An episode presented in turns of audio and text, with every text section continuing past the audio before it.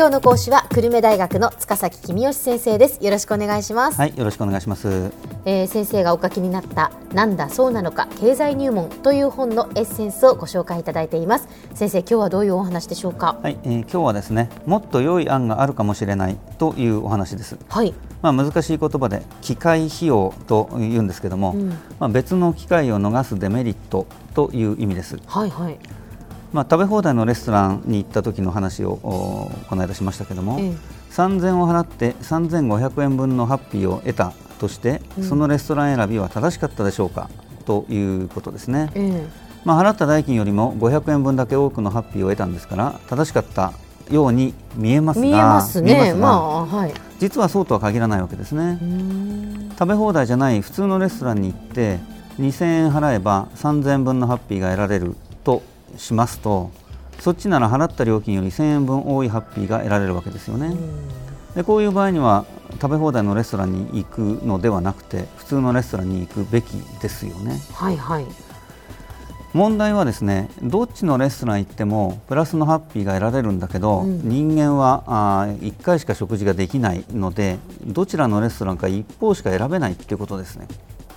どちらか一方しか選べないっていうのがね。まあ大事なキーワードなんですね、ええそうです、はい。ですからハッピーのお分が料金を上回っていたとしても、うん。他の店へ行けばもっと大きなネットのハッピーって言うんですけどねその上回るハッピー分が多いとすれば、その店には入るべきじゃないっていうことですよね。なるほどじゃあまあ今から食事に行きましょうと、はい。じゃあどこに行くのかっていうそれを選ぶときに、はい。どこに行くと一番ハッピーが得られるのかっていうそこを重視してお店を選びましょうええ。っていうことなんですね。そういうことです。そのハッピーが得られるから行きましょうではなくて、他の店よりもお大きなハッピーが得られる場合でないとその店を選ぶべきではないってことですうね。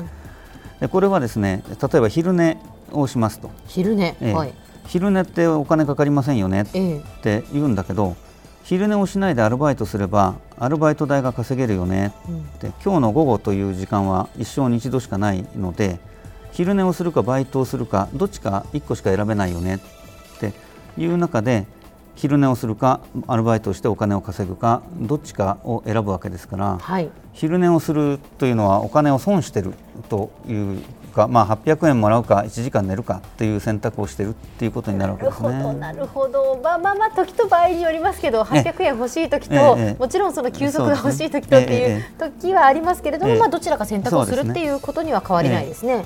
まあ、あのもっとよくある間違いはですね、ええ。大学の学園祭で焼き鳥を売ってうん。3000円儲かったから、10人のメンバーで1人300円ずつ山分けしようぜって言って儲かった儲かったって喜んでる学生が結構いるわけですけども、はいはい。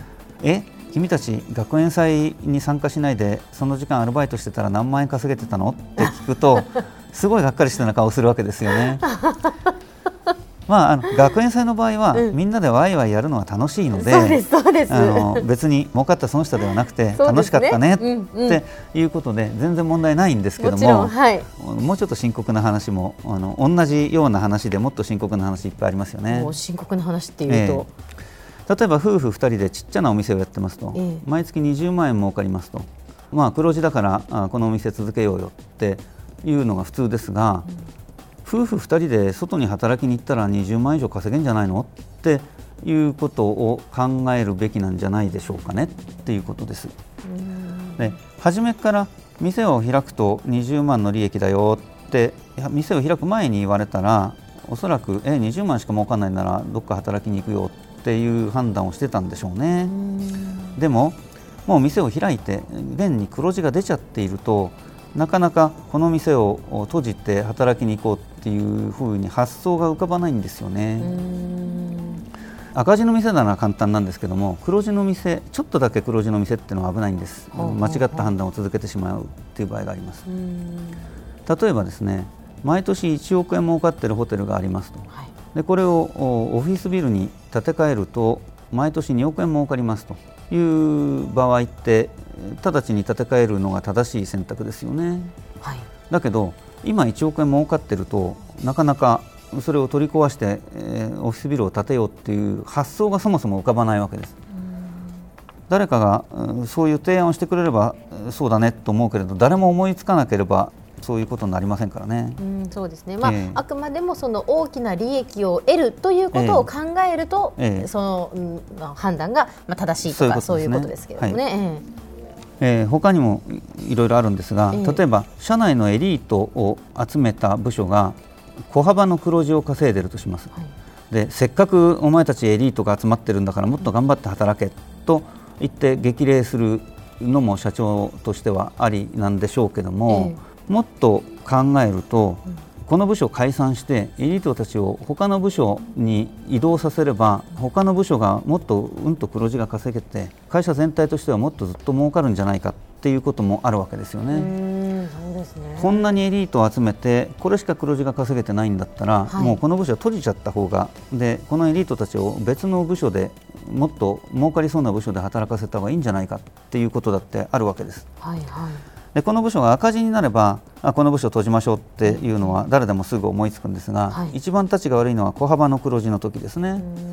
この部署を閉じましょうって誰も言い出さないとせっかく社内のエリートを全部集めてちょっとしか儲かってなくてでもその部署はずっといるのでそれ以外の部署にエリートが一人もいなくてうんあんまり儲かんないっていうそういうのってもったいないですよね。そうですね。エリートの数が限られているんだから、ええ両方の部署には配属できないとしたら、んどっちの部署に配属すべきかっていうことを考えましょうっていうえー最初に申し上げたどちらか一方しか選べないというのが、まあ、今日のキーワードになるわけですね。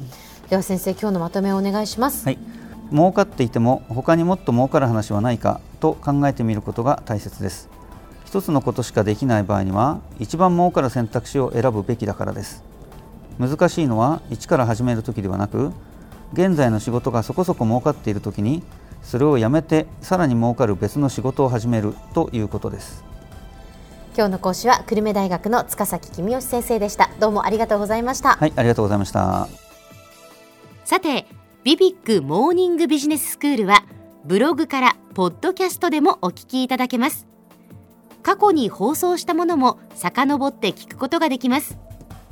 ビビックモーニングビジネススクールで検索してください。ビビックモーニングビジネススクールお相手は小浜もとこでした。